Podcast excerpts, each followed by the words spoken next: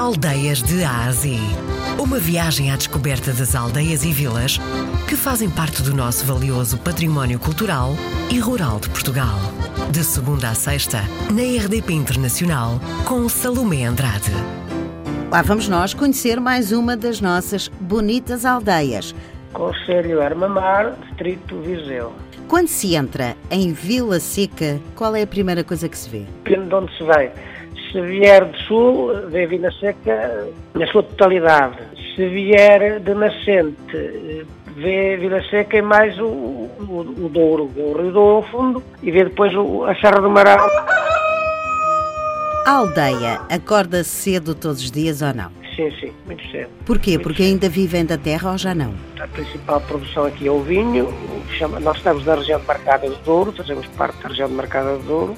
O vinho é a principal, a principal cultura, eh, juntamente com a cultura do azeite, hortícolas. Temos eh, cada vez menos pessoas. As pessoas, como em todo o país e principalmente nesta região, a população é muito envelhecida. Os mais novos vão saindo, né, naturalmente, ou para estudar ou para trabalhar. E, pronto, e, assim, temos o mesmo problema que tem, que tem todas as outras aldeias na região. A aldeia tem poucos serviços. Temos um café, que também faz pronto, café-restaurante, e, e ficamos por isso também.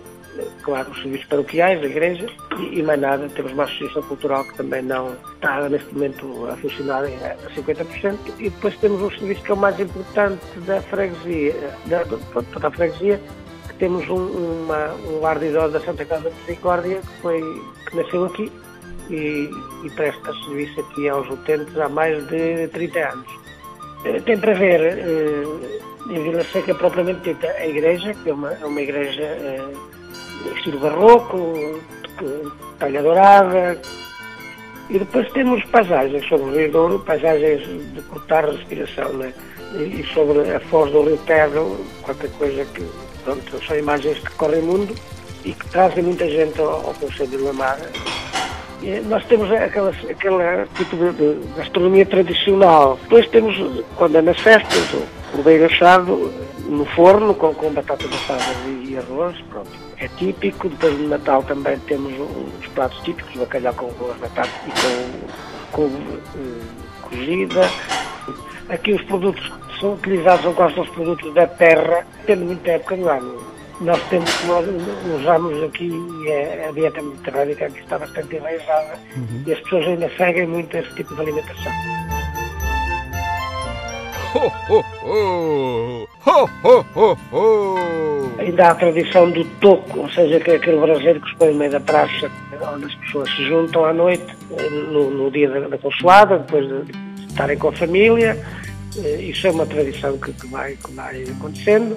Pronto, há as luzes típicas de Natal também. Eh, Agora é pena que outro tipo de tradições, como Missa do Galo, que são coisas que estão, que estão a acabar. Senhor Presidente, quando acorda de manhã ou vai à aldeia de Vila Seca, a que é que ela lhe cheira? cheira-me a Douro, cheira-me a Urze, cheira-me a, a vinho acabado de fazer, a mosto, a azeite quente, dependendo das épocas do ano.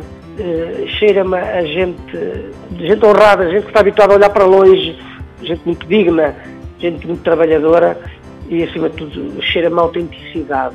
Pessoas com quem se pode contar. Eu gostaria de dizer a todos aqueles que estão fora que eles estão no nosso coração todos os dias, a toda a hora, na nossa lembrança, nas nossas conversas e que sempre os esperamos com ansiedade, tanto no verão como no Natal, e que um dia esperamos que eles voltem definitivamente e que tragam com eles o- seus filhos, os, os seus, os seus conhecidos, porque não se arrependerão No século XX, os médicos recomendavam esta aldeia como excelente local de veraneio e descanso, com boas águas, bons ares, paisagens verdejantes em volta, os rios Douro e Tido ali perto. Hoje visitamos a aldeia de Vila Seca. O nosso Cicerone foi o presidente da Junta de Freguesia, José António Fernandes Guedes.